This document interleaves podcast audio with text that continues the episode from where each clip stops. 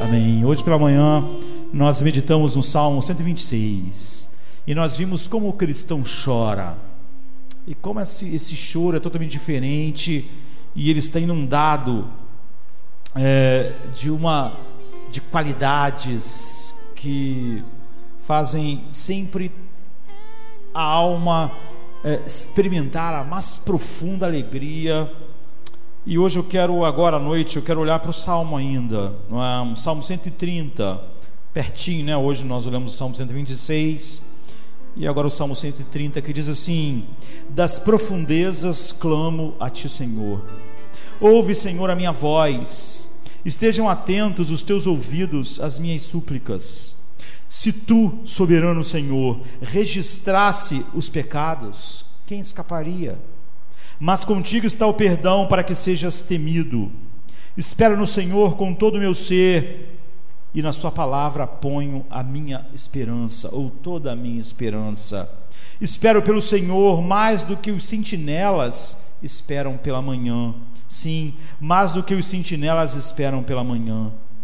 Põe a sua esperança no Senhor, ó Israel, pois no Senhor há amor leal e plena redenção ele próprio redimirá Israel de todos, de todas as suas culpas ou de todos os seus pecados. Não há nada é, é, mais necessário do que nós diariamente nos debruçarmos sobre os salmos, porque, como estava dizendo de manhã, os puritanos eram chamados de os médicos da alma.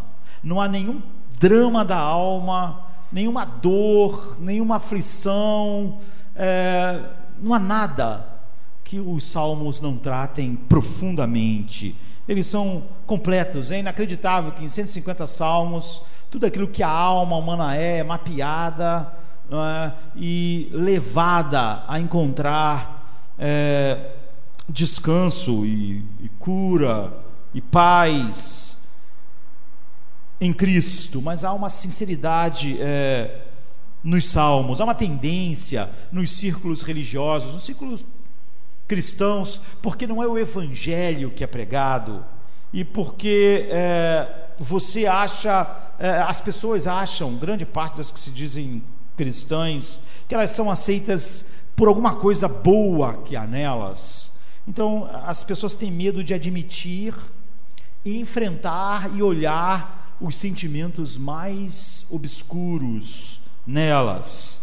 Porque como você está tentando garantir a sua bênção diante de Deus, como você está querendo mostrar a espiritualidade às pessoas, e como você acha que se é, é, você for determinada coisa, assim você vai ganhar o favor de Deus através de um bom registro.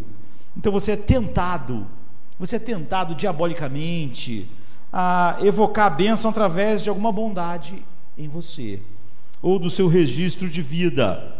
Então você é psicologicamente incapaz de admitir diante de Deus sentimentos escuros, intensos e turbulentos.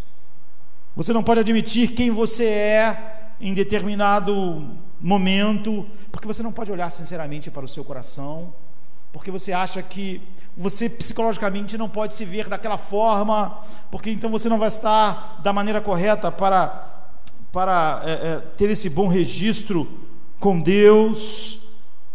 Então, se a tua base de vida não é o Evangelho, mas é a compreensão de que eu sou uma boa pessoa e eu tenho que combinar é, é, todas as coisas de tal maneira que Deus fique satisfeito, para que Ele possa me abençoar, e então você vai esconder essas coisas. Dificilmente você vai ser como Asaf que diz: Senhor, eu senti inveja daquelas pessoas. A inveja consumiu meu coração. Eu fui como um animal irracional. Você não vai admitir que você tem inveja. Você vai é, é, fazer como as pessoas fazem hoje em dia, quando você vê talk shows, entrevista. Alguém pergunta para alguém assim: qual o seu pior defeito? Aí a pessoa diz: ah, eu sou muito perfeccionista.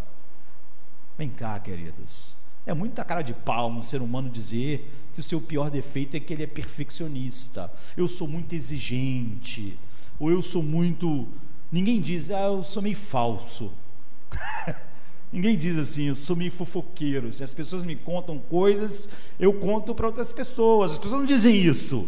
Mas é isso que enche o mundo: egoísmo, orgulho. É, mas ninguém diz. E infelizmente na igreja acontece a mesma coisa. Mesmo em oração, a pessoa não vai lá e. Há uma forte tendência em negar e querer olhar para os seus sentimentos da melhor maneira possível. E nos círculos circulares, às vezes, acontece é, o oposto. Em vez de negar determinados sentimentos, negam, como eu disse, alguns. Mas outros sentimentos, a pessoa diz: Eu sou é, assim por causa desse sentimento. Mas os salmos dizem que é muito ruim e perigoso você negar seus sentimentos. Mas também é totalmente nocivo você ser guiado pelos seus sentimentos. Você nunca deve se curvar aos seus sentimentos. O que os salmos dizem é que você deve orar todos os seus sentimentos. Se você sentiu inveja, você deve orar diante de Deus a respeito disso. Se você sente ciúme, se você sente orgulho, você deve ir diante de Deus e processá-los na presença de Deus, à luz de quem Ele é, de quem nós somos, porque Ele sabe que aquilo é inveja, porque Ele sabe que aquilo é orgulho, porque Ele sabe que aquilo são todos esses sentimentos, mas não há nenhum efeito. É por isso talvez que os cristãos tenham tão poucos recursos em sua alma como o mundo. Nós estamos na presença dele. E nós então podemos olhar para a tristeza, como fizemos hoje de manhã.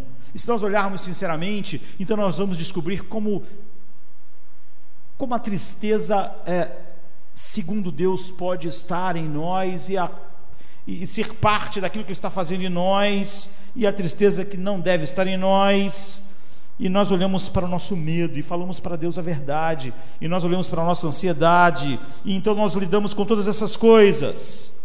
Então, quando você olha para os salmos, como é, são homens, e são homens diante de Deus, de uma maneira mais sincera possível, abrindo o seu coração.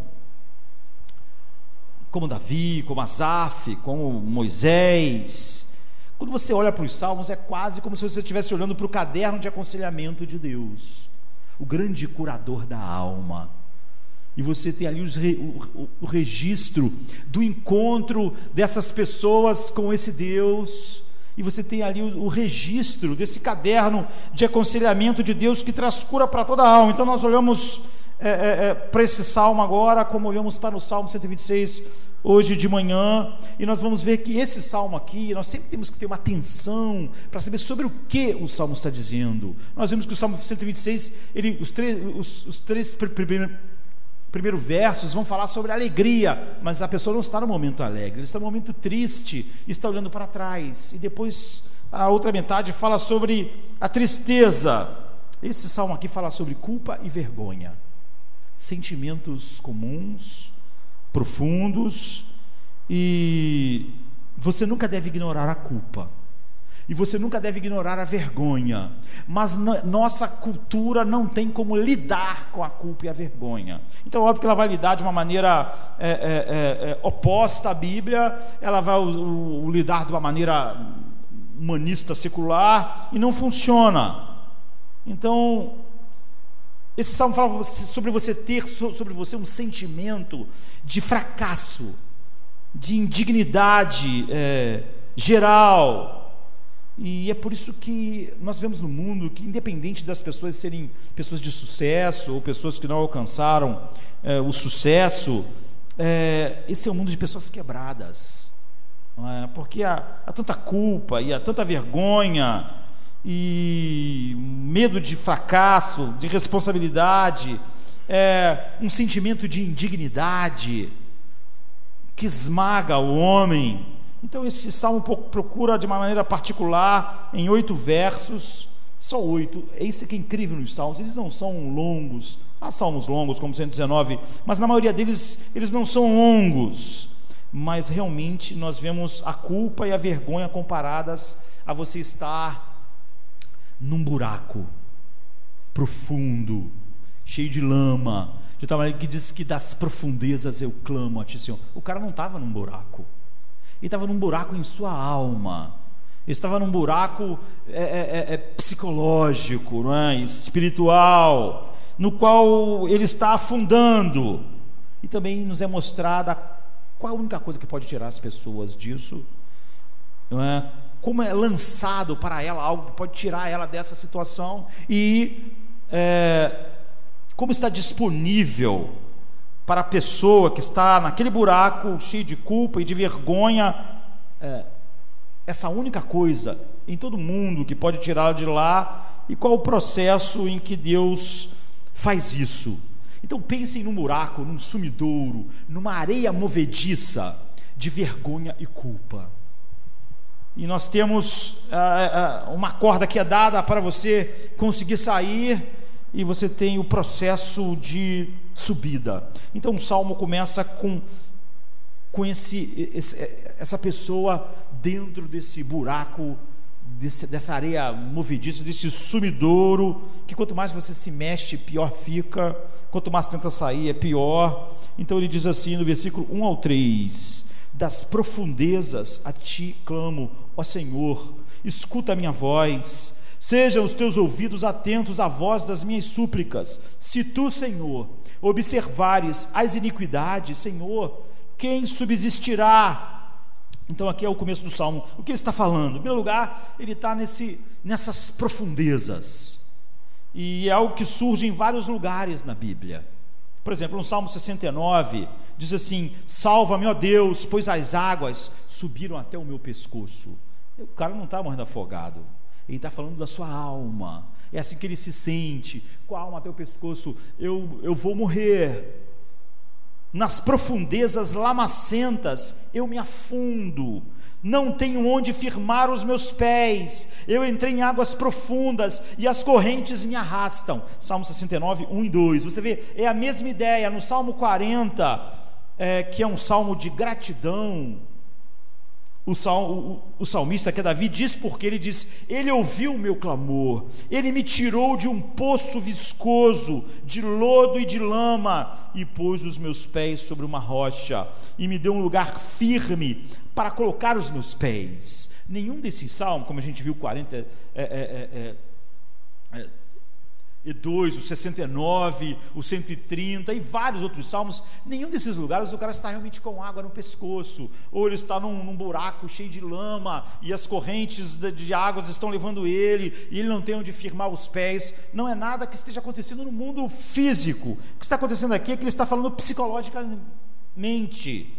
Ele está falando é, é, é do fenômeno que está acontecendo dentro dele e não fora dele. Ele está falando sobre como ele se sente. É assim que eu me sinto, Deus. Eu me sinto como se eu estivesse num buraco, eu me sinto como se eu estivesse preso. É, por lama e lodo, e estivesse com, com a, essa lama e essa água já perto da minha boca, eu não tenho como sair, quanto mais eu faço, para me escapar, pior fica. Eu sinto que eu estou na areia movediça, eu sinto que eu estou num poço, num tremedal, às vezes a tradução é de lama. Eu estou indo para baixo, estou indo para baixo.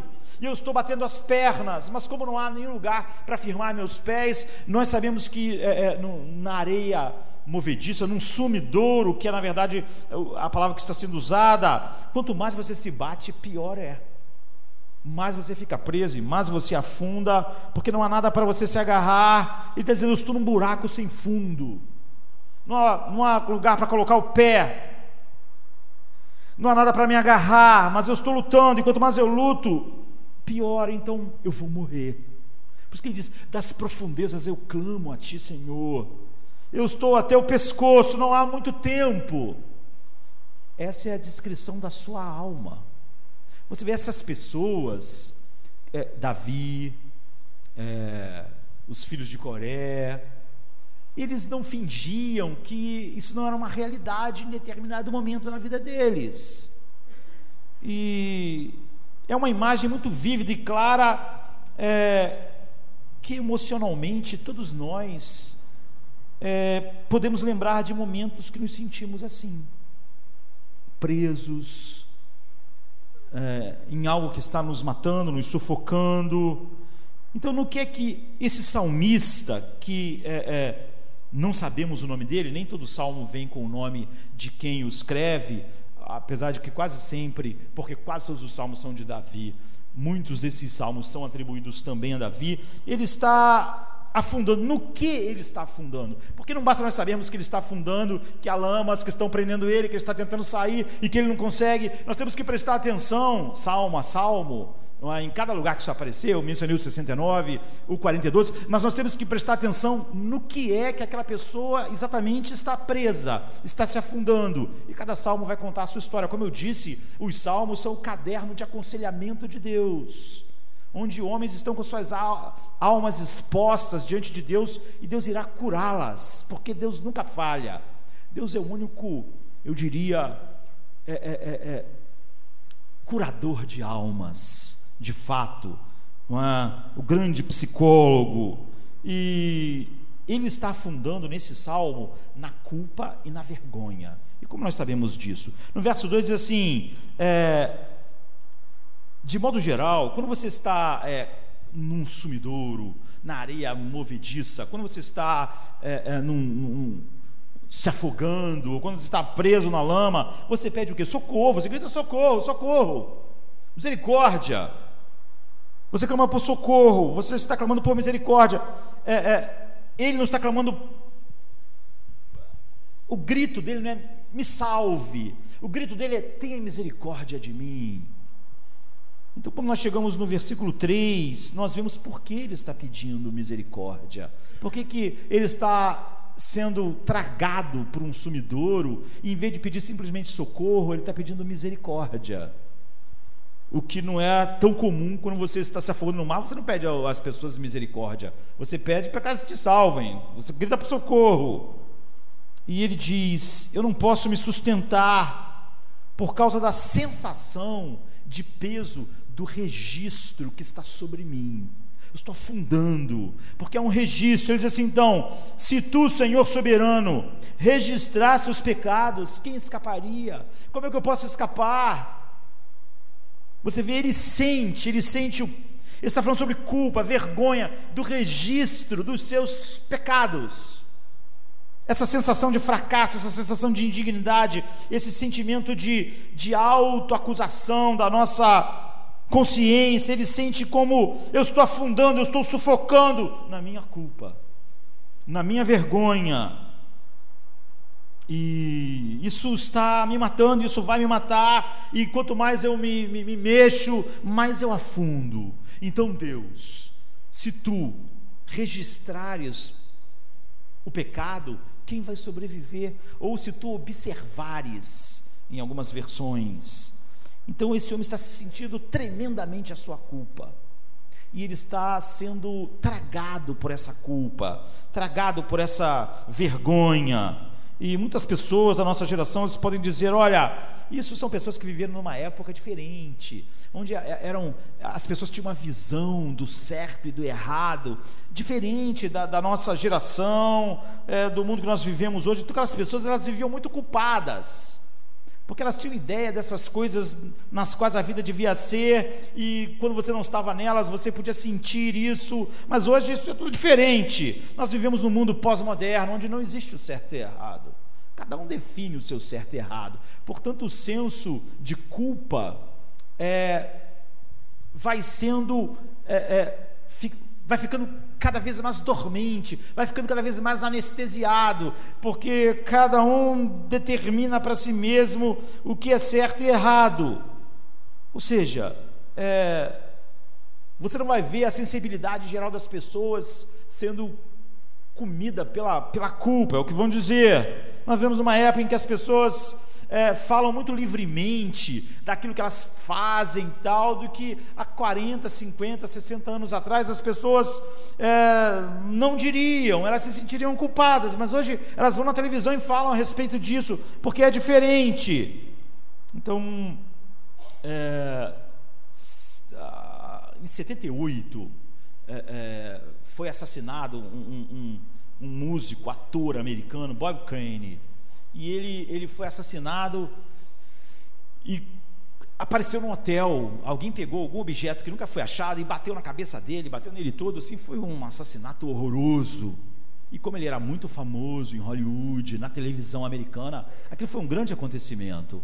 Mas é óbvio que sempre nessas investigações, tem até um canal na, na televisão, né, que é investigação, Discovery, que é só essas coisas assim.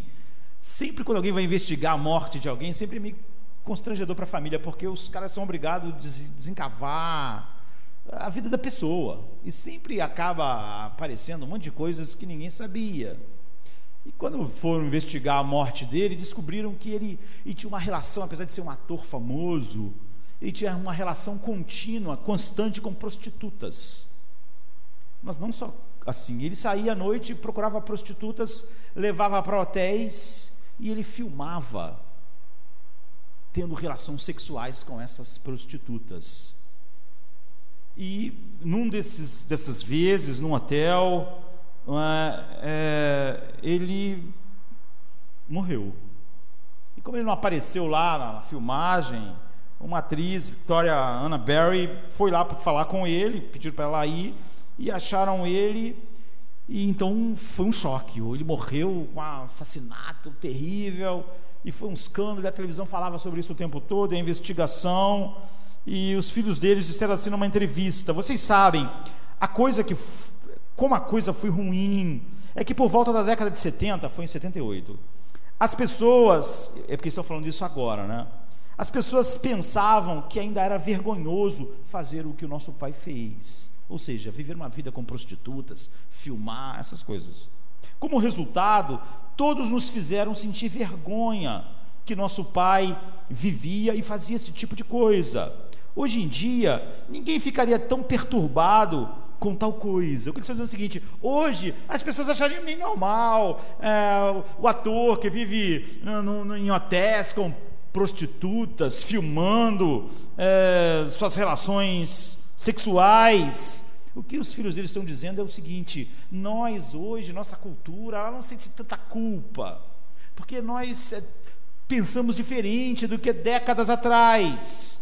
O Salmo 130 é o que esses esses dois filhos dele estão dizendo, está cada vez ficando mais desatualizado, porque ninguém está se afogando em culpa, isso não acontece, é, porque a cultura mudou. Você decide o que é certo e o que é errado. Então, por exemplo, papai, ninguém ia ver como errado, era o jeito que ele resolveu viver, ninguém é, é, é, é está fazendo umas viagens de culpa e o que é ensinado para nós hoje na escola, na televisão, em todo lugar é não deixe sua cultura, não deixe seus pais, não deixe os seus amigos fazerem você se sentir culpado pelo estilo de vida, por aquilo que você faz. Você decide o que é certo e errado.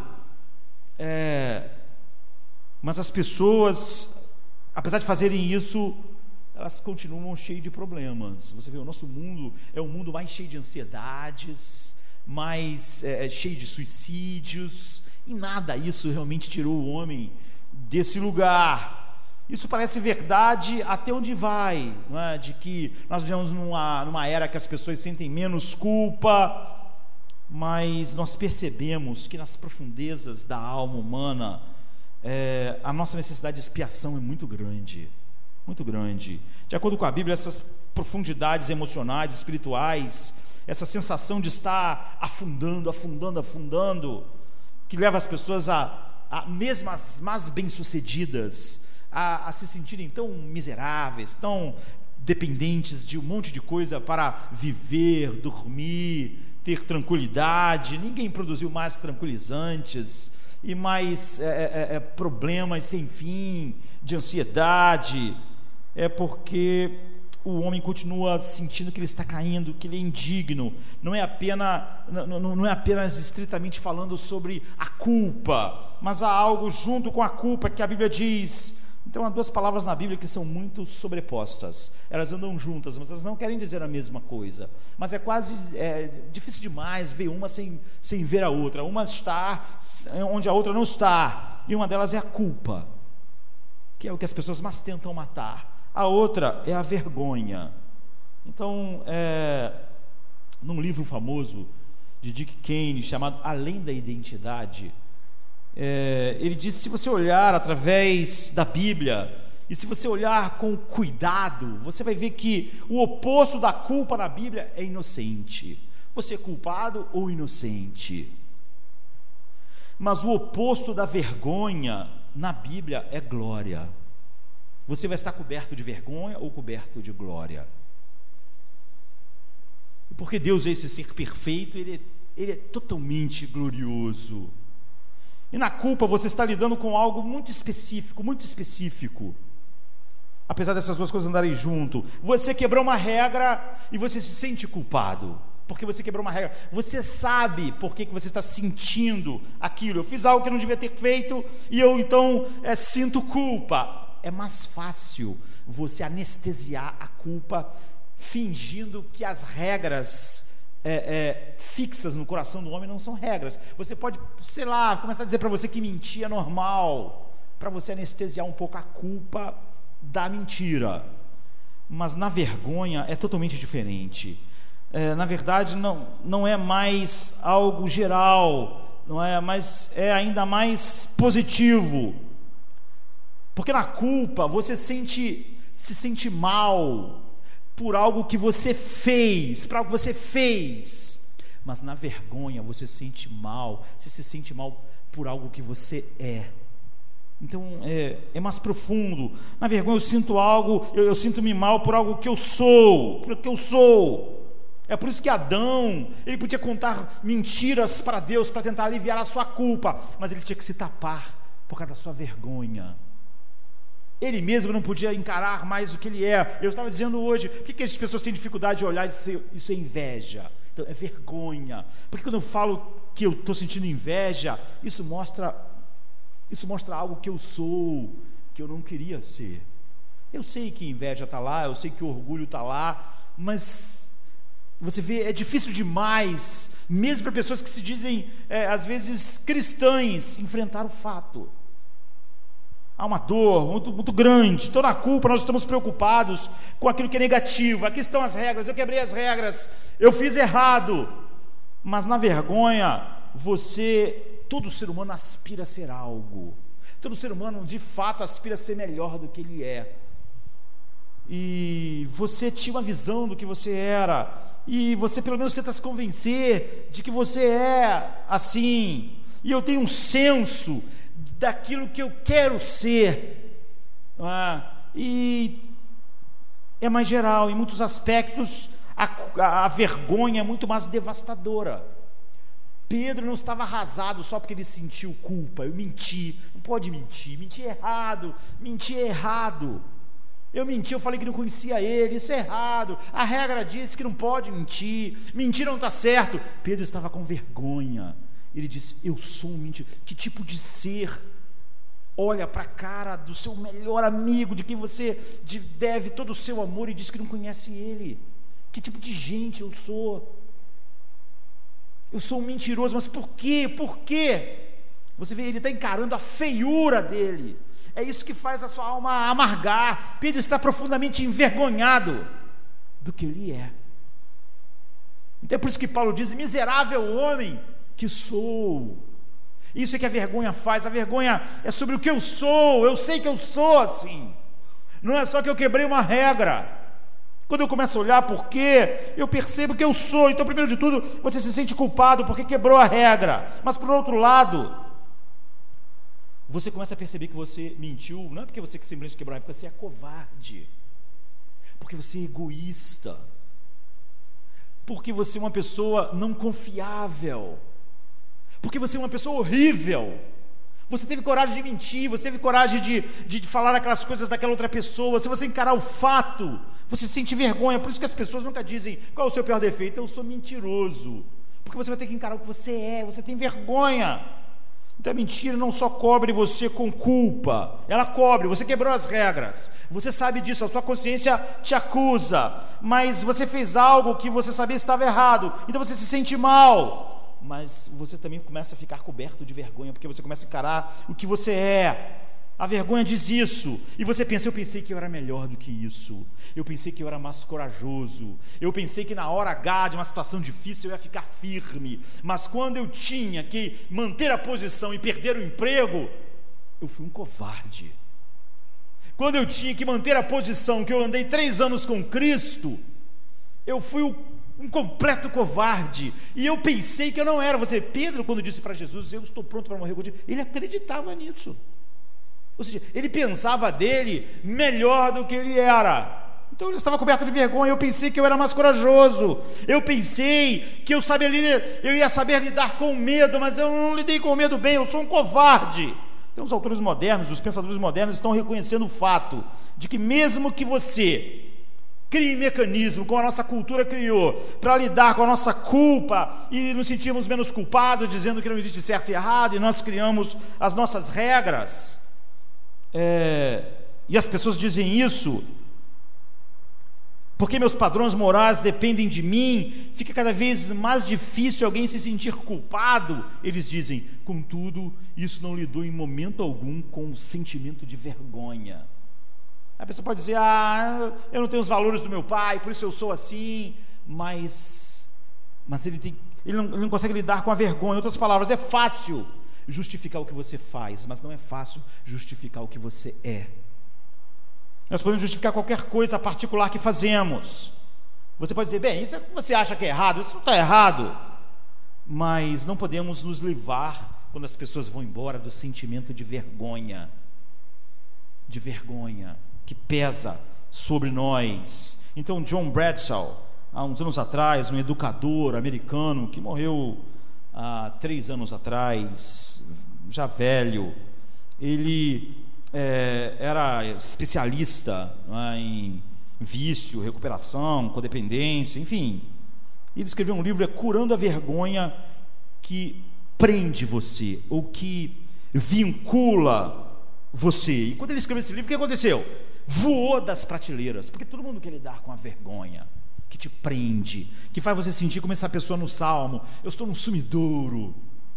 E muitos anos atrás, muitos anos antes é, é, é, de John Bradshaw, Franz Kafka, é, que é um dos maiores escritores é, de todos os tempos, e apesar de não ter vivido muito. Você talvez ele não seja tão conhecido hoje porque nenhum livro dele vai virar filme da Disney, vai virar filme de cinema. É denso demais, é profundo demais, toca nas feridas mais profundas do homem. E ele diz assim num diário dele: o problema que as pessoas modernas têm agora é que nos sentimos, é, é que nos sentimos é, é, é agora não nos sentimos mais como pecadores mas não estamos sem culpa. Ou seja, é estranho, é estranho.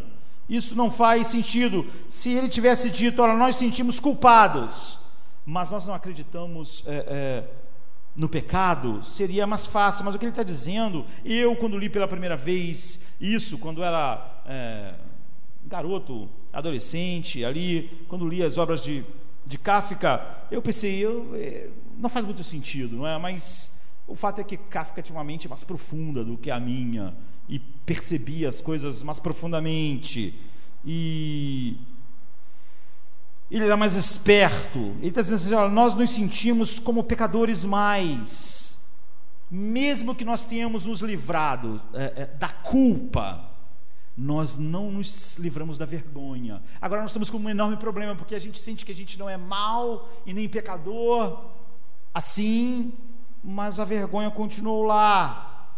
Então, ele quer dizer que nós nos livramos da culpa, e quando nós nos livramos da culpa, nós descobrimos que ao anestesiar nossa consciência, nós não nos livramos da dor da alma, que é a vergonha. Então ele diz assim: não há uma coisa que eu sinta como se tivesse feito algo errado, mas por alguma razão ainda sinto que há algo de errado comigo, que eu estou errado. Eu não sinto que eu fiz algo de errado. Eu então, nós acabamos com o pecado, mas nós continuamos nos sentindo não mais culpados, mas a vergonha. Porque, como eu disse, a vergonha eu sinto, eu sinto pelo que eu sou, e ele está dizendo, nós continuamos sentindo que nós não somos o que devíamos ser. Não alcançamos as aspirações que nós temos para nós mesmos. Agora, isso é verdade porque outro escritor, Ernest Becker, que é um judeu americano, ganhou os prêmios mais importantes da literatura, é um intelectual brilhante, ele escreveu um livro Escapando do Mal, em 75. E a pergunta que ele estava fazendo, apesar de não ser cristão, era: de onde vem o mal? De, de onde vem o mal? O fato é que a gente vê o mal em todo lugar na sociedade. Então, de onde que ele está vindo? Porque a gente faz essas coisas mais. E ele disse assim, parafraseando: o mal vem do nosso desejo de vitória heróica, sobre nossa própria vulnerabilidade. Tudo vem porque, através de uma vitória heróica nesta vida, estamos tentando ter um testemunho visível de nossa importância cósmica. Então, ele diz que é, é, quando a gente não gosta muito de olhar para dentro da alma humana, a gente costuma não perceber o que essas pessoas estão dizendo. Ele está dizendo: todos nós, todos nós, nascemos com um profundo medo neurótico de sermos insignificantes. Nós queremos ser significantes para o mundo, nós queremos saber, pensar que quando nós partimos daqui, a nossa vida fez alguma diferença, uma diferença nas pessoas, no mundo. Nós não, nós, nós ficamos apavorados com a ideia de que nossa vida é totalmente insignificante que não teremos nenhum efeito, nenhum impacto sobre o mundo. Portanto, nós somos levados, é o que ele diz, a heroísmo, entre aspas. Nós queremos fazer coisas é, heró heróicas. Se nós traduzirmos a ideia dele, é, aqui está o que esse homem que não tinha nenhuma visão é, bíblica de Deus está dizendo. Você vê como ele foi agudo. Ele diz: há uma coisa que eu sei que é absolutamente certa se você tem uma boa família ou uma família ruim, se você tem uma boa educação e bons pais, ou então o oposto, todo mundo cresce com a sensação de que somos insignificantes. Todo mundo está crescendo com a sensação de que não temos importância. E ele diz: Nós aspiramos profundamente fazer algo duradouro, algo. É, é, é, por isso ele usa essa expressão. Nós aspiramos o heroísmo, e é por isso que as pessoas que alcançam o maior, o maior patamar na vida, ele diz, elas continuam mal, e você não entende por que, elas estão, estão mal, ficam para baixo, deprimidas, e algumas delas se matam, é porque elas continuam percebendo que são insignificantes que todo aquela, aquele sucesso, que toda aquela coisa que as pessoas têm delas, elas estão vendo elas mesmas e elas continuam sentindo essa insignificância. Então é interessante, ele diz que a fonte do mal no mundo é exatamente a nossa necessidade de fazer algo heróico, de conseguir é, é, é, mostrar que nós não somos insignificantes. E para lidar com o fato de que nos sentimos muito insignificantes, é, ele está dizendo: não importa o quanto você tem de se livrar das regras, como a nossa cultura tenta, dos regulamentos, porque você pode se livrar da ideia de culpa, no fundo, mas todos nós sentimos que nós precisamos ser corajosos, sermos bons, sermos íntegros, não sermos covardes, não sermos centrados em nós mesmos, que nós precisamos fazer grandes coisas. Ou seja, todos nós precisamos sentir como Pedro sentiu enganosamente, que ele era corajoso, que ele podia ir com Cristo até a morte.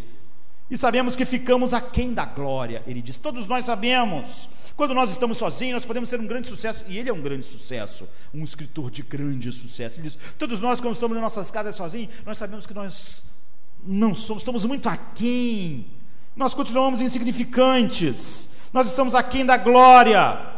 Então, glória é o que? Peso. Glória quer dizer peso. Nós sabemos que não temos peso, que não temos significado e que vamos passar. E não temos então valor. Então nós afundamos. Não importa as nossas grandes realizações, não importa se eu ganhei o prêmio, o prêmio Pulitzer. Não importa, não importa. Eu estou afundando, todos nós estamos, não há dúvida em minha mente. E Certamente não deve haver dúvida na mente de nenhum de nós que, apesar do fato de que as pessoas cada vez menos são capazes de, se, de identificar que elas são culpadas, porque elas têm obliterado as suas consciências, elas têm negado a verdade nela, o sentimento de vergonha é enorme. É por isso que a coisa que o ser humano mais odeia é isso: não me julgue, não me julgue. Porque ele sabe que quando as pessoas olham para ele de verdade, elas veem a sua insignificância. Elas não veem o heroísmo que elas queriam, elas estão cobertas de vergonha, por isso que nós inventamos o politicamente correto, todo mundo falando coisas bonitinhas que todo mundo sabe que não é verdade.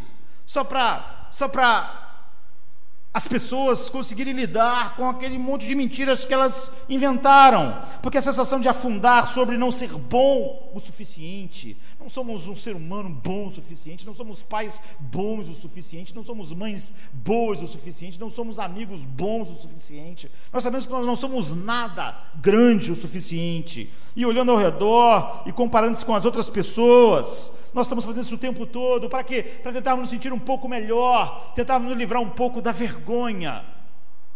Não é estranho? Durante os últimos 80 anos, tudo que nós temos feito é afrouxar os padrões morais. Tudo, tudo, tudo que a sociedade tem feito. Nós temos gastando bilhões, os governos, os bilionários, a mídia, dizendo você tem que decidir o que é certo e o que é errado. Essa semana eu estava vendo uma atriz pornô que se suicidou e estavam lá investigando por quê e acharam porque ela não podia mais conviver com aquela vida. Mas ela disse um monte de entrevistas que aquilo, aquilo era normal, que não tinha nada de problema nenhum, mas é óbvio que aquilo a afetava profundamente, profundamente. Nem todos vão fazer o que ela fez, mas todos estão lidando com isso. É, ela sentia que o ser humano foi feito para algo maior então a maioria das pessoas faz, pelo menos no Ocidente, pelo menos na cultura secular é, ocidental, no mundo todo, mas aqui mais, essa força para é, acabar com todos os padrões morais, mas está todo mundo afundando, está todo mundo deprimido, está todo mundo se sentindo mal, está todo mundo se sentindo irrealizado, está todo mundo se sentindo no buraco. Nunca houve problemas tão grandes psicológicos. E é a geração que tem o maior conforto, a maior expectativa de vida. Mesmo quando vai morrer, tem como morrer sem sentir as dores e as agonias das outras gerações. Eles ainda estão indo para as profundezas, indo para o buraco. E Becker está certo, como Franz Kafka, tão certo, mesmo sendo é, é, é, é escritores seculares, eles estão olhando e vendo a realidade. Ele está dizendo: os dois, mesmo sem culpa, nós estamos cobertos de vergonha. Na verdade, sem culpa, a vergonha se tornou pior, porque quando Pedro estava sentindo vergonha, ele sabia por que ele estava sentindo vergonha. Eu menti, eu traí ele, mas quanto mais nós destruímos a ideia de culpa, mais nós ficamos sem explicação pela vergonha. As pessoas se sentem mal e elas não sabem, elas não sabem identificar por quê. Porque, de certa forma, é pior. Você está afundando na vergonha, afundando com esse sentimento geral de indignidade, de futilidade, e a tua vida está indo para o fim, ela não tem um impacto, sem importância, sem glória, e você já não sabe mais identificar as razões exatas. É um mal geral, a pessoa às vezes nem sabe explicar, porque a vida é assim. Nós não temos absolutamente nenhuma maneira de saber de onde vem. Então a primeira coisa que vemos que o Salmo 130 é tão relevante, tão atual. Todos os salmos tratam de todos os problemas da alma humana profundamente. Não há nada hoje que esteja acontecendo que os salmos não tratem profundamente. Ele está dizendo: há um buraco, há um sumidouro. Muitos, muitos, muitos povos estão afundando nele. E o que você pode fazer a respeito disso? O que podemos fazer a respeito da culpa e da vergonha que esse homem diz: Eu estou afundando, Deus eu estou com lama até o pescoço, esse senso de que somos responsáveis e que ao mesmo tempo somos um fracasso, de que não estamos bem, na culpa, nós sabemos, nós estamos além das regras, nós quebramos as regras, na verdade está dizendo que não tem mais regra, mas na vergonha nós ficamos aquém da visão de importância, de valor, de glória, de peso. Na culpa, nós nos sentindo mal por todas as coisas que nós fizemos, e nós não queremos nos sentir mal pelo que a gente faz. Então a gente diz que não existe certo e errado, mas na vergonha eu me sinto mal sobre o que eu sou, o que eu faço a respeito disso. Eu posso me embriagar, eu posso me distrair, ou eu posso me matar, porque é, eu me sinto mal com o que eu sou. Agora, o que a gente pode fazer a respeito disso? É, a propósito, eu sei o que os terapeutas dizem. Aqui está o que eles dizem, os terapeutas. Não se sinta culpado. Basta decidir o que você quer ser. Isso, queridos, que o terapeuta está dizendo, pode em algum, em algum grau, diminui um pouco a culpa, mas aumenta a vergonha, porque quando alguém diz para mim assim, basta você decidir o que você quer ser, o problema é esse, nós nunca somos o que queremos ser. Nós sempre estamos aquém, nós sempre nos conhecemos de verdade, nós vemos a covardia de verdade, o medo de verdade, a insegurança de verdade, que nós não queremos que ninguém mais veja, nós escondemos, nós queremos que as pessoas só conheçam o que a gente deixa elas conhecerem, porque nós temos vergonha. E é exatamente porque nós sabemos que nós devíamos ser melhor. Quando alguém diz, decida só o que você deve ser, isso pode, em algum momento, quando eu mexo com as regras, diminuir um pouco a minha culpa, mas aumenta a minha vergonha a maior ênfase é, é, que podemos colocar, pelo menos a coisa mais agradável sobre as, as regras, a coisa agradável sobre as culturas moralistas, como as pessoas gostam de chamar, é de que pelo menos eram mais factíveis, as pessoas perceberem da onde vinha esse peso, essa culpa, é, é, é essa vergonha, desculpa, mas sempre que alguém diz a única coisa que importa é você decidir o que você quer ser, e então você ser, mais você descobre que miserável eu sou.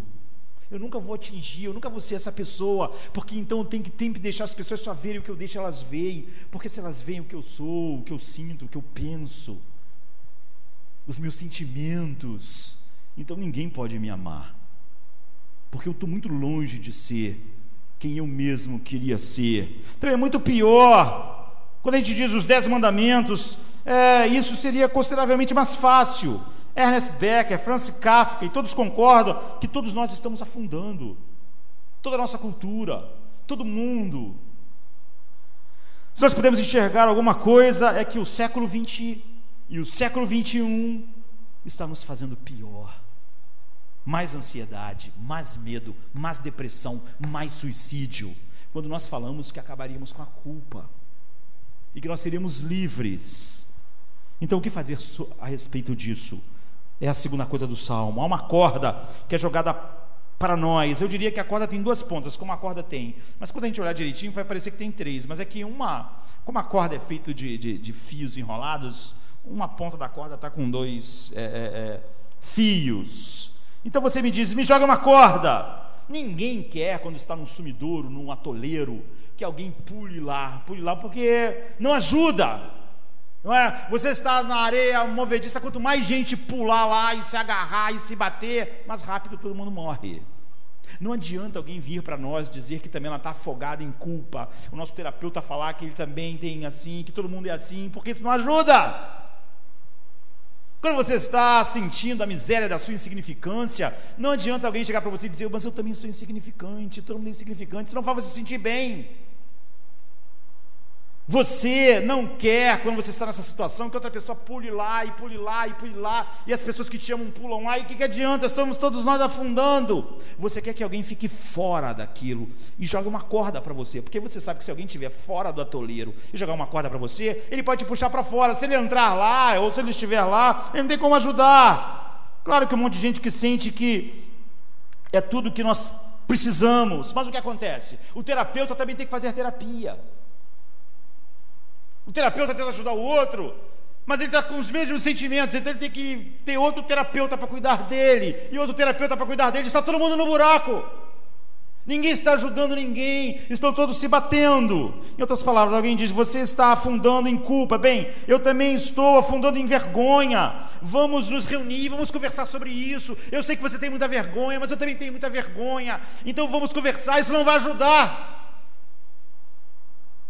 Eu vou mostrar a você rapidamente que a com, comunidade é importante, mas não assim. Ah, então, essa ideia que o salmo pegou de sumidouro é fascinante quando se trata de culpa e vergonha. Ah, então, você não pode sair, não importa quantas pessoas queiram te ajudar, pulando dentro daquela, daquele lamaçal, você só vai afundar mais rápido, você só vai é, é, se debater mais, mais pessoas se debatendo. Você precisa de uma corda, que alguém esteja fora e tire você de lá. E há duas coisas que a Bíblia nos diz que temos que nos agarrar. É? Primeiro é que você precisa de um padrão, o segundo é que você precisa de um redentor. É, essas duas coisas. Você precisa de um padrão que é o registro dos seus pecados. Então você precisa de um novo redentor. Só saber o padrão não basta, mas você precisa de um redentor. Ele diz assim: põe a sua esperança ao Israel nele, ele mesmo virá para nos redimir. Então o que, que ele quer dizer é, é, com isso? Essas duas coisas são críticas para todos nós. A primeira coisa é que você precisa de um padrão. E agora, é, ele mostra claramente isso no verso 3, ele diz: se tu guardasse um registro de pecados, então pense nisso. Ele não está dizendo que não há um registro, ele, ele diz que há algo objetivo que são o registro dos nossos erros. Ele está dizendo é: se tu guardares, ou se tu observares, se tu mantiver contra nós o registro, então não tem jeito. Não, é, não há nenhum tipo de salvação. O salmista não está negando que há um registro, ele diz: há um registro. A única coisa que ele não está negando aqui é que haja esse registro. O que ele está dizendo é que a primeira coisa que você tem que se agarrar é nesse registro, um padrão objetivo pelo qual eu posso julgar a minha culpa e julgar, então, é, porque é a única maneira que eu tenho que como lidar com a minha vergonha. Então, Franz Kafka, por exemplo, é, é, mostra o que acontece quando você tenta lidar com a vergonha, quando você se livrou da ideia de culpa. É o que ele diz: todos nós nos livramos da ideia de que nós somos pecadores, mas nós continuamos nos sentindo culpados. Não tem como lidar com isso. Quando você tenta lidar com o sentimento de culpa, ah, e você não tem nenhum padrão, você não sabe mais como lidar com a vergonha que está lá. Então, ele mesmo escreveu um livro, Franz Kafka, o processo, eu já mencionei aqui pregando sobre outro assunto, de, de um homem, Joseph K., que ele é julgado, ele é preso e ele começa a ser processado, por isso que não é o processo, mas ele nunca é dito do que ele é acusado. As pessoas começam, sabe quando você te leva para a delegacia, começa a perguntar onde é que você estava ontem, o que, que você fez no dia tal, e você está sendo processado, e então ele começa a ser investigado, processado, ele é preso, depois ele fica em prisão do, domiciliar, e a investigação continua no livro, continua no livro, aquele processo, mas nunca é dito o que ele fez. Ele diz: Mas por que, eu estou aqui? Por que, vocês estão. É, é, é, por que eu estou. De que, eu estou sendo acusado exatamente? Não, não, não. Nós queremos saber onde você estava no dia tal, o que você fez, como foi o seu dia. E ele, ele, ele vive essa agonia e ele fica é, é, é, muito, muito tempo nesse processo, às vezes preso, às vezes em prisão domiciliar, aquelas audiências sem fim. Esse livro foi publicado em 1925. E é incrível, como eu disse, isso nunca vai sair num filme é, é, é, da Disney, no, no, cinema, por causa dessa é, som da alma de uma maneira dura e difícil. É, nunca é dito a ele do que qual é a sua culpa. O Franz Kafka está falando exatamente isso, essa sensação de vergonha, mas eu não sei exatamente, mas por quê? Eu não sei mais, eu, eu bani o pecado, a ideia de pecado, mas eu me sinto indigno. Eu me sinto, ah, essa vergonha. E isso continua, continua, até que no final, quando ele pensa que vai ter a resposta, é, uma das pessoas que interrogam ele, mata ele. E ele diz: eu morri como um cão. Franz Kafka está dizendo: todos nós morremos assim, com esse sentimento de culpa, de indignidade, de que nós não fomos quem é, mas nós não entendemos o processo, nós já não sabemos mais do que nós somos culpados, mas há uma vergonha em nós, há aspirações em nossos corações, e nós sabemos que nós não somos o que devíamos ser, nós temos que esconder das pessoas. Então, Joseph Case sempre fica pensando: será que eles descobriram aquela troço do imposto de renda? Ele não sabe, então ele fica pensando de tudo que ele já fez. Será que eles descobriram aquela vez que eu fiz aquilo? Mas não pode, ninguém estava lá. Ah, isso eu, eu, Será que foi aquela trama que eu tive? Mas eu não botei isso em prática. O que, que eles querem? Por que, que eles estão fazendo isso? Então, Kafka está dizendo: essa é a pessoa moderna. E o problema é que as pessoas modernas têm agora é que nos sentimos é, ainda como pecadores, embora nós tenhamos acabado com a culpa. Ou seja, nós sabemos que pesa algo sobre nós e que nós não, não somos dignos, mas nós nós acabamos com a culpa, então nós não sabemos mais. Todo esse livro dele é para mostrar um pouco isso. Então aqui está o problema, nós chamamos isso de complexo hoje. Nós demos outro nome a essas coisas, a essa coisa que o ser humano está sentindo, esse monte de coisas que ele já não sabe mais ligar a fatos perfeitamente. Nós chamamos isso o quê? De má criação. Ah, nossos pais, nós psicologizamos a vida nós sociologizamos a vida. Foi, foi a maneira com que eu criei, fui criado, foi o ambiente, foi a sociedade. Nós fazemos tudo que podemos, mas a, a, a sensação de condenação, de fracasso, de estar aquém, nós continuamos sentindo. É que está razão. Quando você sente culpa ou vergonha, você tem que tomar uma decisão e resistir ou concordar com esse sentimento. Cada vez que você sente vergonha, você tem que poder dizer: essa vergonha está errada ou ela está certa. E para você saber lidar com isso, você precisa de algo objetivo. Todo mundo vai ter que concordar com isso. A ideia da nossa sociedade que é, nada é certo e errado e não existe culpa é ridícula. É? E a ideia de que quando você se sente culpado, você não devia ouvir isso, é uma ideia que todo mundo de fato não acredita. Por exemplo, Hitler em algum momento se sentiu culpado? Será que em algum momento do que ele estava fazendo ele pensou isso não está certo? Ele devia então dizer o quê? Não existe certo e errado em frente? Ou teria sido muito bom se ele pensasse isso não está certo, eu não posso continuar. Todos têm que dizer era melhor que ele tivesse seguido o sentimento dele de culpa. Não foi certo ele ir em frente e matar aqueles 6 milhões de judeus e 50 milhões de pessoas morrerem por causa das ideias dele. Se ele sentiu em algum momento culpa, ele devia seguir a culpa. Então, a ideia de que o homem não deve ouvir o seu sentimento de culpa e ir em frente é, é ridículo. Mas nós sabemos que nem toda culpa está certa. Há culpas em nós que são falsas culpas. Então, como é que eu vou saber se a minha culpa é verdadeira ou se é uma falsa culpa? É, nós, como eu disse, agora não, não, gostamos de julgamento, é um mundo psicologizado. É, a primeira coisa que você, o cara vai dizer para quem está lá é dizer: Olha, não vou fazer nenhum julgamento moral sobre o que você vai me contar. É? Mas é, nós não concordamos de fato que as pessoas devem resistir toda a culpa. Nós achamos que se alguém está indo para assassinar alguém e sente, poxa, acho que não devia fazer isso, ele devia seguir, ele devia seguir esse sentimento de culpa dele e não, e não matar a outra pessoa. Ninguém vai dizer, ah, não existe certo e errado, não siga o seu sentimento de culpa, vá lá e mate. Porque se você acha que isso é certo, então é certo. Então, se Hitler se sentiu culpa, nós queríamos que ele tivesse é, pensado algo errado, eu vou mudar. Mas ele não fez. Então nós concordamos que existe culpa boa e culpa ruim, porque você pode se sentir culpado porque teu pai queria que você tivesse uma grande carreira e ficasse um, é, é, é, é nos primeiros lugares e fosse um grande em alguma coisa, e hoje você não é, e você pode se sentir culpado por causa disso. Então essa não é uma boa culpa.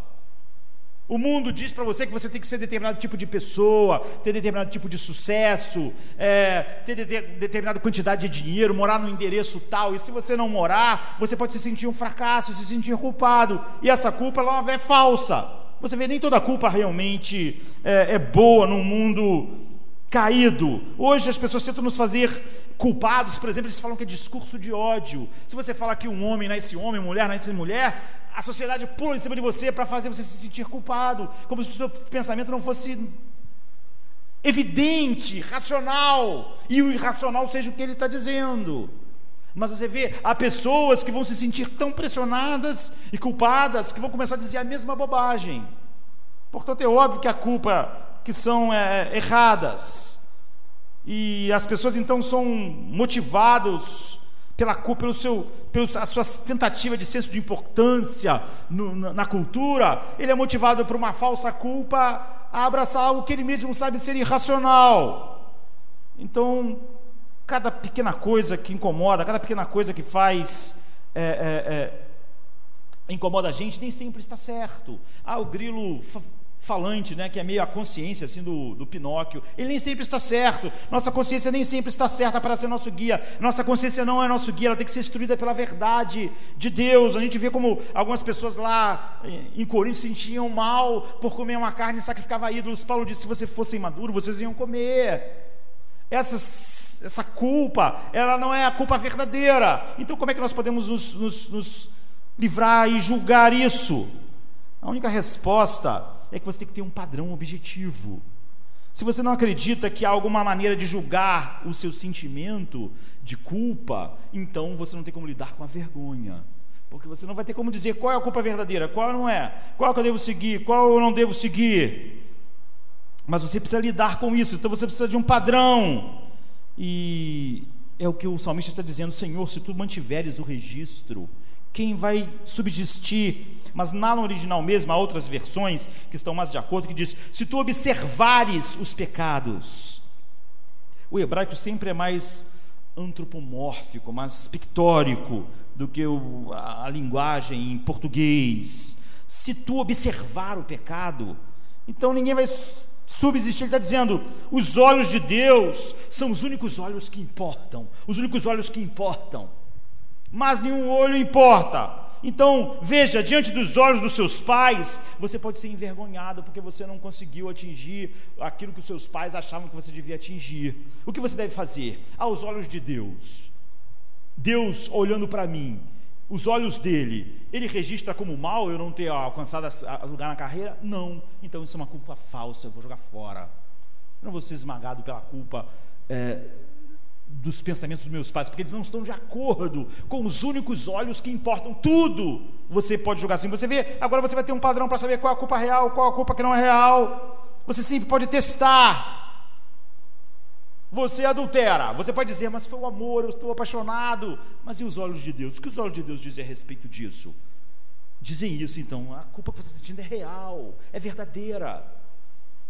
Essa é a única maneira de lidar com a vergonha, você ter um padrão. É, então você não pode dizer para a culpa, esqueça a culpa. Você tem que dizer, para os únicos olhos que importam, isso, é, essa culpa é real ou ela é, é falsa culpa? Agora você tem que então é, poder fazer isso e acreditar nesses, nesses olhos. E você não pode jamais dizer, ah, eu precisava desse alívio, eu estava apaixonado, quando os olhos de Deus dizem, está errado. Então você sabe que aquele sentimento que você está sentindo, tentando se, eh, tentando racionalizar, você está lutando contra uma culpa real, com uma culpa real que traz vergonha real. E quando você tem o que Deus diz aos profetas e aos apóstolos no Novo e no Velho Testamento, você tem assim os olhos de Deus. E você tem que, em primeiro lugar, quando você está nesse sumidouro de culpa e que leva a essa sensação de indignidade, tristeza, depressão, você não sabe nem exatamente por que, que você não é satisfeito, não é assim? Então, essa pessoa está num sumidouro. Você diz que tudo é construído socialmente ou psicologicamente construído, porque tudo virou problemas psicológicos. E que aqui está o que eu quero que você perceba. Essa é a boa notícia é, Deus tem uma vontade, sabia? A vontade de Deus é o caminho da libertação, porque essa é a vontade e os olhos dele são os únicos que importam. Não importa se o mundo inteiro falasse assim para o apóstolo Paulo: Você é um bandido. É o que dizia. Ele diz: Eu estou preso como um malfeitor. Mas ele sabia que, apesar do mundo dizer você é o lixo do mundo, isso podia encher ele de vergonha. Mas ele sabia que, aos olhos de Deus, Deus tinha, Deus tinha um veredicto totalmente oposto. Então ele disse: Não importa. Você vê, ele é livre, ele é livre. E Paulo, em 1 Coríntios 4, de 3 a 4, ele diz algo radical assim. Ele diz assim: Eu não me importo com o que vocês pensam. Isso é radical. Ele diz assim: é uma coisa pequena se eu sou julgado por você ou por qualquer tribunal humano. Então ele diz algo depois mais incrível: sim, eu julgo em minha consciência de que eu estou certo. A minha consciência está limpa, mas isso não quer dizer que eu sou inocente. Essa coisa de ter uma consciência limpa não quer dizer nada sobre nós, é que Paulo está dizendo no texto. Ele diz: Pouco me importa ser julgado por vocês ou por qualquer tribunal humano. De fato, nem eu julgo a mim mesmo, e embora nada a minha consciência me acuse, ou seja, ele diz: Eu estou com a consciência tranquila, a minha consciência não está me acusando, nem por isso eu sou inocente nem por isso eu me justifico. Ou seja, o fato da minha consciência me acusar não diz que eu sou inocente, nem por isso eu justifico a mim mesmo. O Senhor me julga. Isso é incrível. O que ele está dizendo é o seguinte: eu não me importo com o que vocês pensam. ou com o que o mundo pensa. Isso é uma espécie de liberdade? Mas o Paulo vai mais longe, fala sobre algo mais radical. Eu não me importo com o que os meus pais pensam, não me importo com o que o mundo pensa. Certamente a família de Paulo pensou que ele ficou louco, ele era um cara importante, agora ele era visto como um bandido. Eu não importo com o que minha família pensa, com o que a minha cultura pensa, com o que os judeus pensam. É... Mas isso não é suficiente, isso não nos livra da vergonha. Ele diz algo mais radical, ele diz assim: eu também não me importo com o que eu penso. Porque muita gente diz assim: eu não importo com o que o mundo pensa, porque ela só importa com o que ela pensa. O nome disso é orgulho. O que Paulo está dizendo é o seguinte: o que o mundo pensa não é o padrão para mim, mas eu também não me importo com o que eu penso, porque o que eu penso também não é o padrão. Você vê que o que ele está dizendo que não se importa com o que as pessoas pensam, não é porque ele é orgulhoso. Então eu não me importo com o que eu penso também. A minha consciência não me acusa mas isso não faz de mim inocente. Então há muitas pessoas que fizeram coisas terríveis e suas consciências estão limpas. Vai ver, Hitler podia dizer isso. Eu não sinto nada na minha consciência. Então, Paulo diz: Eu não sinto nenhuma acusação na minha consciência, mas isso não me faz inocente, porque o que vocês pensam não importa, mas o que eu penso também não importa. Só uma coisa importa: o que Deus pensa sobre isso, só isso importa. E se você acredita que em algum lugar há um conjunto de olhos que são os únicos olhos que importam, você agora tem algo para se agarrar no meio do sumidouro e saber tudo que é verdadeira culpa, tudo que é falsa culpa, e você está livre da sua própria consciência quando ela te acusa falsamente, ou você está livre da sua própria consciência quando ela diz que está tudo bem, quando não está. Então, como você vai ficar livre é, é, é, é sem essa primeira ponta da corda? É impossível, esse padrão. Mas no verso 13 ele diz que isso não é suficiente, porque ele diz: Senhor, nós temos o padrão agora, o meu padrão aos teus olhos, mas se tu observares o mal, quem vai subsistir? Quem vai estar dentro do padrão? Quem não será condenado? Senhor, eu sei que há esse padrão pelo qual eu posso julgar todas as coisas, mas se tu observares a iniquidade, que homem vai subsistir? Quem vai escapar da vergonha? Essa é a primeira ponta da corda, mas tem que ter uma coisa a mais, porque só isso não é o suficiente. Em outras palavras, eu posso começar realmente a olhar para a tua lei, e é o que eu tenho feito, e eu começo a sentir a razão não só da culpa, mas da vergonha profunda. Mas como eu posso ser livre disso? Só, só com isso. Então ele diz a segunda coisa. Há uma segunda coisa que você tem que acreditar. Você tem que ter esse padrão que julga todas as coisas. Para você saber se é uma falsa culpa, se é uma verdadeira culpa. Mas a segunda coisa que você tem que ter é o que está no versículo 7 e 8 que diz: Ó oh Israel, espere no Senhor. Depois no versículo 8: Porque Ele mesmo vai redimir Israel de todos os seus pecados. Só Ele pode lidar com isso. Então, é, é, por que ele está dizendo espere no Senhor? Israel, não espere no Senhor. Você viu como isso é repetido na Bíblia? Como é repetido? Espere no Senhor, espere no Senhor. Só Ele pode redimir, só Ele pode lidar com a culpa, só Ele pode lidar com o mal. O mal que não simplesmente é quebrar regras, é o mal que Paulo disse: miserável homem que sou, é o que nós somos que nos envergonha. Quem pode lidar com isso? Você tem que ter aquela ponta para você poder julgar se essa vergonha é verdadeira ou falsa. Não é a ponta dos os únicos olhos que importam, não, os olhos, não, importa, não importa os olhos do mundo, não importa os meus olhos, meu pensamento, não, só o que Deus pensa, só o que Deus diz. Mas só isso não me salva, porque se Deus agir somente pelo que ele vê e ele vê, então ele diz: se tu observares a iniquidade, quem vai subsistir? Então, é, várias vezes como pastor, eu já conversei com pessoas que estão dizendo: eu estou afundando, eu estou afundando na culpa, eu estou afundando no desespero, eu me sinto mal, eu sinto a minha indignidade. E você pode dizer para essas pessoas um monte de coisas que parecem agradáveis: eu te amo, nós te amamos, você não pode ficar assim, olha, você tem que sentir é, a maneira com que Deus olha para você. E essas pessoas, você pode dizer: olha, Cristo morreu, e falar todas essas coisas. Mas você vai ver as pessoas falando uma coisa meio irracional que é eu não posso me perdoar. eu não posso me perdoar. Isso é sem sentido porque você só pode perdoar quem você ofendeu. E se sentir ofendido por você mesmo é totalmente ridículo. Um ser humano não pode se perdoar, não é? Então, mesmo se ele se perdoasse, ele estava fazendo uma, uma, uma insanidade. Não é? Você não pode se perdoar. Mas também você não pode sofrer com a ideia de que você não pode se perdoar. Então, você pode dizer para ela, mas Deus te perdoa, mas ela, ela vai continuar com esse problema. E se você falar com ela mais da lei de Deus, ela vai se sentir mais no buraco, como esse homem. Se tu observares a iniquidade, quem vai subsistir? Mas se tu falar mais do amor de Deus, simplesmente, ela afunda mais devagar do que quando você coloca só a lei. Mas ela ainda afunda. Por quê? Porque é o que o salmista está dizendo aqui, porque na verdade ela disse que não se perdoa, mas isso é só um jogo de palavras. O que ela está dizendo é que Deus não é minha esperança. Você pode dizer que Deus é tudo isso, mas não era nele que eu esperava. É por isso que a pessoa continua afundando. É? Na Bíblia, a esperança é a base do seu futuro. Quando aquilo que você espera está lá diante de você, então tudo está bem, mesmo que tudo esteja difícil hoje, amanhã vai estar tudo bem. O que eu, naquilo que eu espero, eu vou alcançar, então está tudo bem. Então, como é que você lida com aquilo que o Becker diz? Você lida com isso, com esse sentido de indignidade, de, de não ter importância, de não ter impacto, de não ter peso, você lida com esperanças, não é?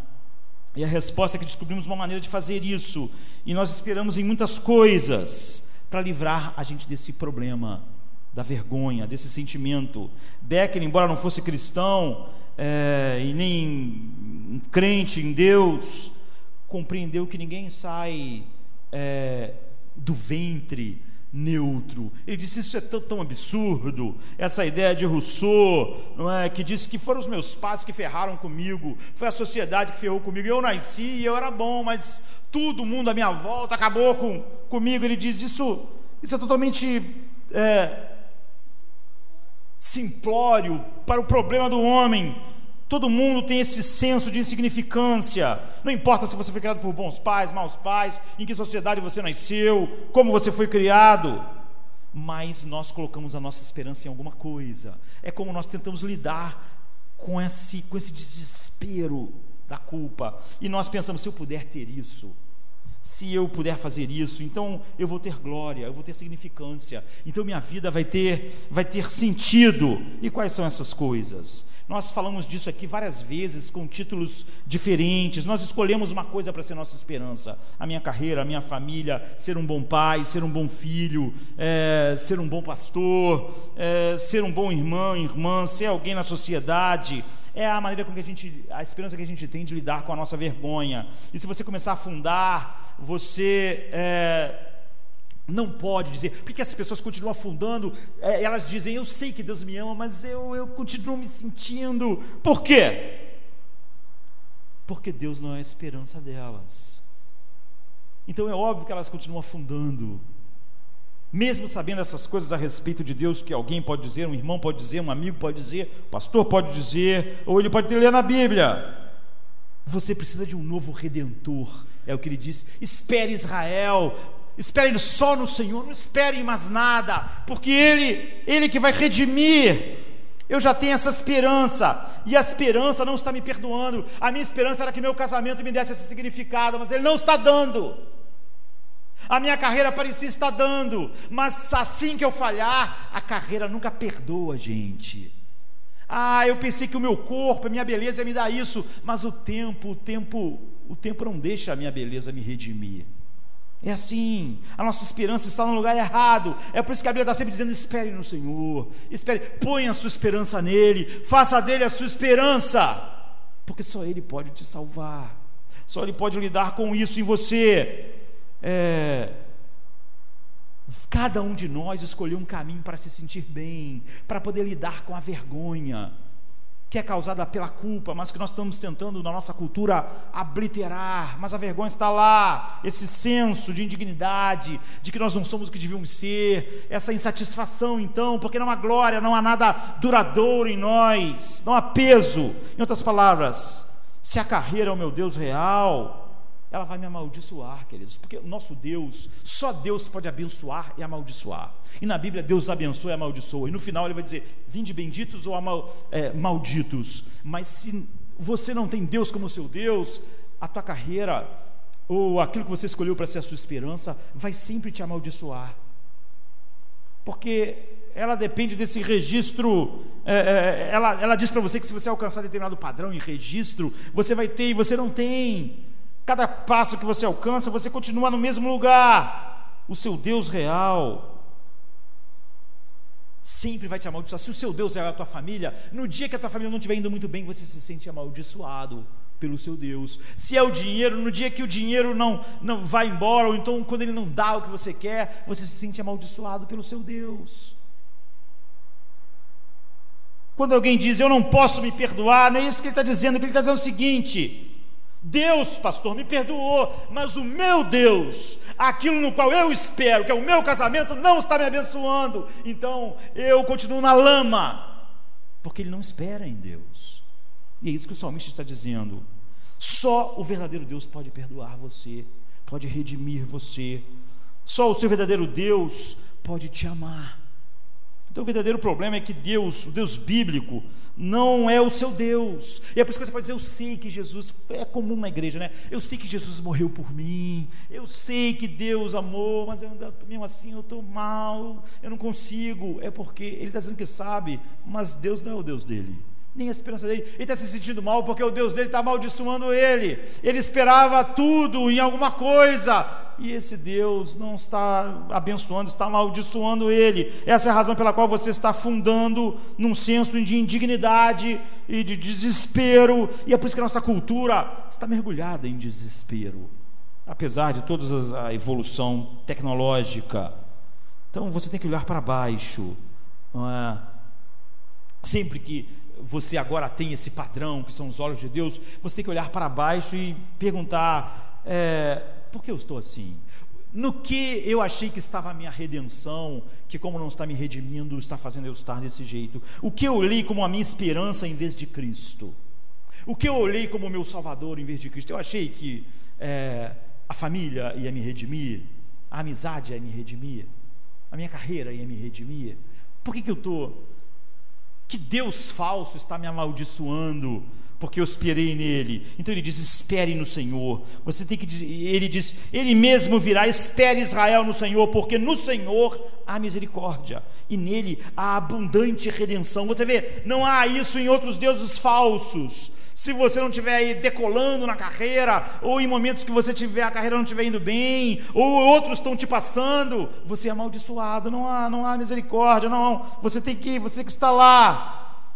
Isso é extremamente importante. Por outro lado, a pessoa relativista, a pessoa secular, que é, passa por cada vergonha, é, primeiro nós temos que ter esse padrão absoluto, mas não basta. Só o padrão absoluto, os olhos de Deus, ele diz: se tu observares a iniquidade, então quem vai su subsistir a esses olhos? São únicos, mas o que nós precisamos é de um novo redentor. Espere Israel em Deus, porque ele vai redimir você das suas é, iniquidades. Essa é a coisa que está te matando. Essa é a coisa que está te amaldiçoando. Você esperou nisso. Você esperou que isso lidasse com seu senso de importância, de dignidade, e isso está te matando. Você está no sumidouro, todo mundo está. É por isso que Kafka escreveu Joseph K. Né, o processo, que ele diz: no final, todos nós morremos assim. No final, é por isso que ele é morto sem resposta. No final, nós morremos em nossa, nosso senso de, de, de, de, de desimportância, de, de, de não, não, não ter impacto no mundo.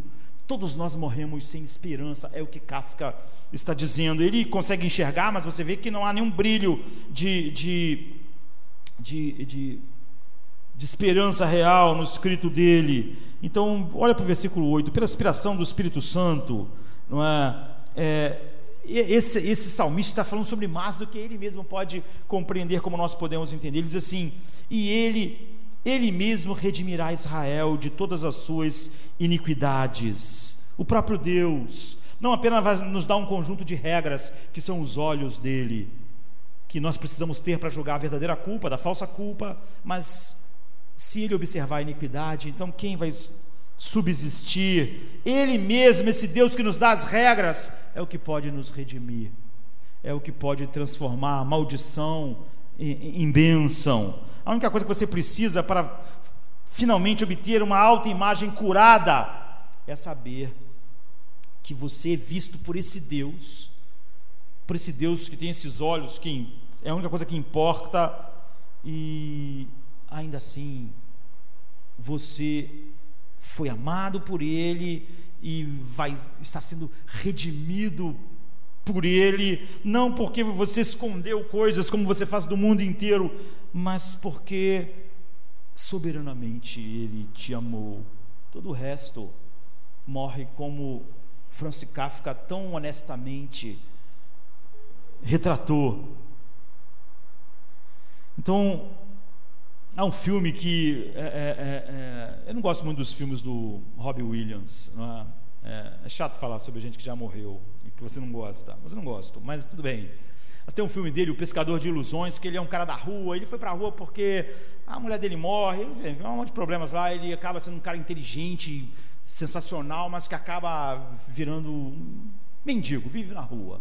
Mas ele se apaixonou por uma, uma, uma, mulher lá e ele é meio obcecado, ele fica observando ela. E como ele vive na rua, ele tem tempo disso. E um dia os amigos dele, um cara que se sente culpado porque ele tem um programa de rádio e ele por causa do programa dele, ele acha que ele é culpado da mulher do outro ter morrido, ele tenta ajudar, que é o Jeff Bridges, e ele tenta ajudar, ele acaba conseguindo aproximar os dois e eles saem um dia. E ele sai com ela tal, é, e quando ele leva ela de volta, eles jantam, é uma noite é, maravilhosa, mas quando ele vai entregar ela, é, levar ela em casa, ela diz: Olha, foi ótimo, mas vamos acabar com tudo por aqui. Foi uma noite maravilhosa, mas todos os meus relacionamentos acabam mal. Eu sempre acabo ficando cheio de esperança e tudo acaba horrível e é menos doloroso quando assim, a gente saiu, jantou, foi ótimo, acaba aqui, a gente vai eu sofro menos. E ele diz: Não, não, não, não. Você não precisa se sentir assim, porque você não sabe, mas eu vim te observando. Você é uma pessoa desajeitada, você é uma pessoa que derruba tudo, você é uma pessoa que tem não, não gosta de você mesmo, você é uma pessoa assim. Eu conheço todos os seus defeitos, mas eu te amo a si mesmo. E ela pergunta para você: você existe? Ou seja, é, a percepção de um amor que, que enxergou tudo, mas que, que ainda assim pode cobrir aquilo é a única coisa que pode realmente redimir. Mas no mundo não existe ninguém assim, de fato, né? É, mas Deus diz para mim e você assim: Eu te conheço profundamente. Eu não tenho nenhuma ilusão ao seu respeito. Quando eu dei você ao meu filho na eternidade, eu sabia que você era tão ruim que ele tinha que ficar debaixo da minha ira. Então, é, esse conhecimento nos transforma, nos muda, muda alguém como o apóstolo Paulo, muda alguém como o salmista, faz nós esperarmos somente em Deus e faz nós sairmos de todos os sumidouros de culpa e, e sermos realmente libertos. Então, para nós encerrarmos, é assim que a gente sobe para fora, a esse processo em que nós somos arrancados. Nós não podemos falar muito sobre ele hoje. Mas ele diz assim: Espero pelo Senhor, minha alma guarda em Sua palavra. Eu ponho toda a minha esperança. Não ponho mais esperança em nenhuma outra coisa para me salvar, para me redimir, só no Senhor. Minha alma espera pelo Senhor mais do que os, os guardas esperam pela manhã, mais do que os vigias esperam pela manhã. Então você tem que esperar, é um processo. As suas esperanças precisam mudar. É? Essa é a maneira de sair desse sumidouro para sempre, que ele diz: das profundezas eu clamo. É, e você tem que perceber toda vez, como isso é um processo, toda vez que você sentir algo que não está dentro desse padrão, você deve pensar: em que minha esperança se deslocou? Por que eu estou assim? É, eu não estou esperando em Deus, é por isso que isso aqui, você vê se é um processo, isso vai crescendo. É por isso que Paulo diz que é, é, é há uma luta entre a carne e o espírito. É como se nós ainda tivéssemos é, é, duas autoimagens diferentes, uma construída no Evangelho e uma velha autoimagem que está se dissipando, está se dissipando, mas ela não foi embora para sempre. De vez em quando eu vou um dia perceber que eu estou com sentimentos que fui dessa autoimagem que está se dissipando, mas que ainda está lá. Então eu logo lembro, por que eu estou me sentindo assim? Em que, que eu esperei que não foi que não foi Cristo? É isso que Paulo chama de o velho homem. Então quando você espera pela manhã, ele diz: espera como os guardas. Quando você espera em Deus, você espera como os guardas pela manhã. Qual, uma, qual é a coisa interessante de você esperar pela manhã, queridos? É que quem esperou pela manhã e amanhã não veio. Ele está dizendo isso, esperar em Deus, quando Deus é a sua esperança, ah, pode demorar horas até amanhecer, mas nunca ninguém esperou amanhecer, ficou esperando, passou três dias e o cara falou: estou esperando amanhecer e nunca amanhece. Então, esperar em Deus é como os guardas esperam pelo amanhecer. Apesar de poder demorar um pouco, dependendo da hora que é, amanhã chega.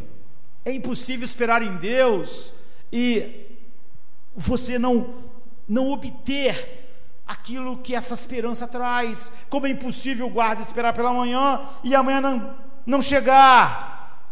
E é óbvio que isso te leva para comunidade. Você vê que em vez de de você ter outras pessoas que, que, que pulam lá com você dentro do buraco para tentar te salvar, elas estão no buraco também, isso é que o ser humano está, mas você está no meio de pessoas que estão segurando a mesma corda, em vez de encher a sua mente com ideias totalmente deslocadas da realidade, que não ajuda elas, nem vai ajudar você, elas estão com a mesma esperança que você, isso é, é, é é maravilhoso. Ele fala a respeito disso, de você esperar é, é, com o povo de Deus. A autoimagem cristã é um paradoxo, então, de humildade e, e ousadia. Se você tentar salvar você mesmo, você vai ter esperança enquanto você acha que vai conseguir, e vai, vai ficar despedaçado quando você sentir que a coisa está indo embora. Você vai se sentir ousado é, quando você estiver indo bem, mas você não vai ser humilde. Mas quando você está sendo resgatado por Deus, você vê a razão porque Paulo disse: Eu não me importo com o que você pensa. Ele está sendo ousado. Não me importa com o que ninguém pensa. Isso é ousadia. Mas quando ele diz, eu também não me importo com o que eu penso, isso é humildade. Só o Evangelho pode fazer você humilde e ousado. Porque outras coisas, para até fazer você fazer ousado, tu está ganhando muito dinheiro, você fica um cara ousado, mas você é orgulhoso.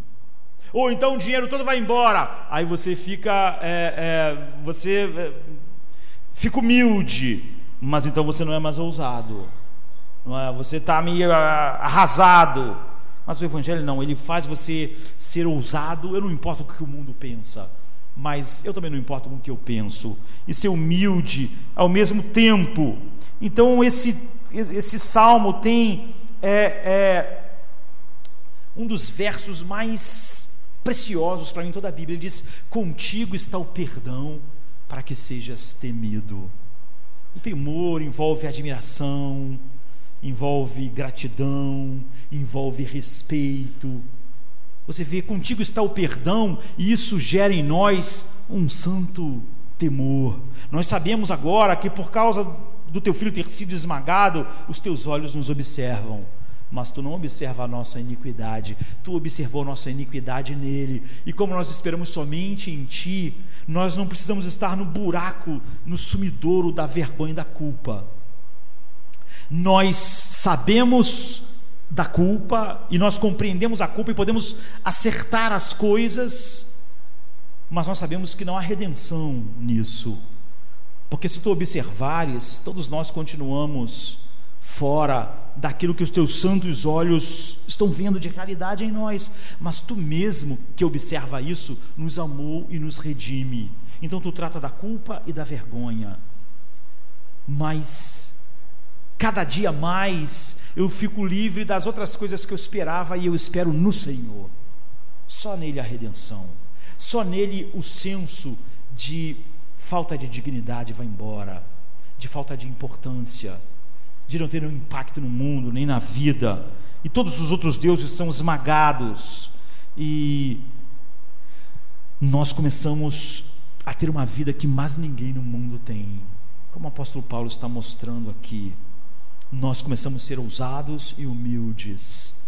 Nós sabemos que é, não paira sobre nós nenhuma condenação, mas não por nada de bom que haja em nós. Nós sabemos lidar quando é, a culpa vem, nós sabemos o que nós estamos quebrando, mas quando a vergonha vem, nós sabemos em que nós estávamos esperando que não era Deus. Nós podemos lidar com tudo por causa da cruz. Então medite mais profundamente nesse salmo em casa. Das profundezas eu clamo a ti, Senhor. Ouve, Senhor, a voz, a minha voz. Estejam atentos os teus ouvidos à minha súplica. Se tu, soberano Senhor, registrasse ou observasse os pecados, quem escaparia? Mas contigo está o perdão para que sejas temido. Espero no Senhor com todo o meu ser e na Sua palavra eu ponho toda a minha esperança, não ponho mais nada a não ser em Deus a minha esperança. Espero pelo Senhor mais do que os guardas esperam pela manhã, sim, mais do que os guardas esperam pela manhã. Eu ponho, ponha a sua esperança no Senhor, ó Israel, pois no Senhor há um amor leal e há uma redenção plena. Ele próprio vai redimir Israel de todas as as suas culpas, do seu pecado e, portanto, de toda a sua vergonha. Vamos ficar de pé. Come to me, you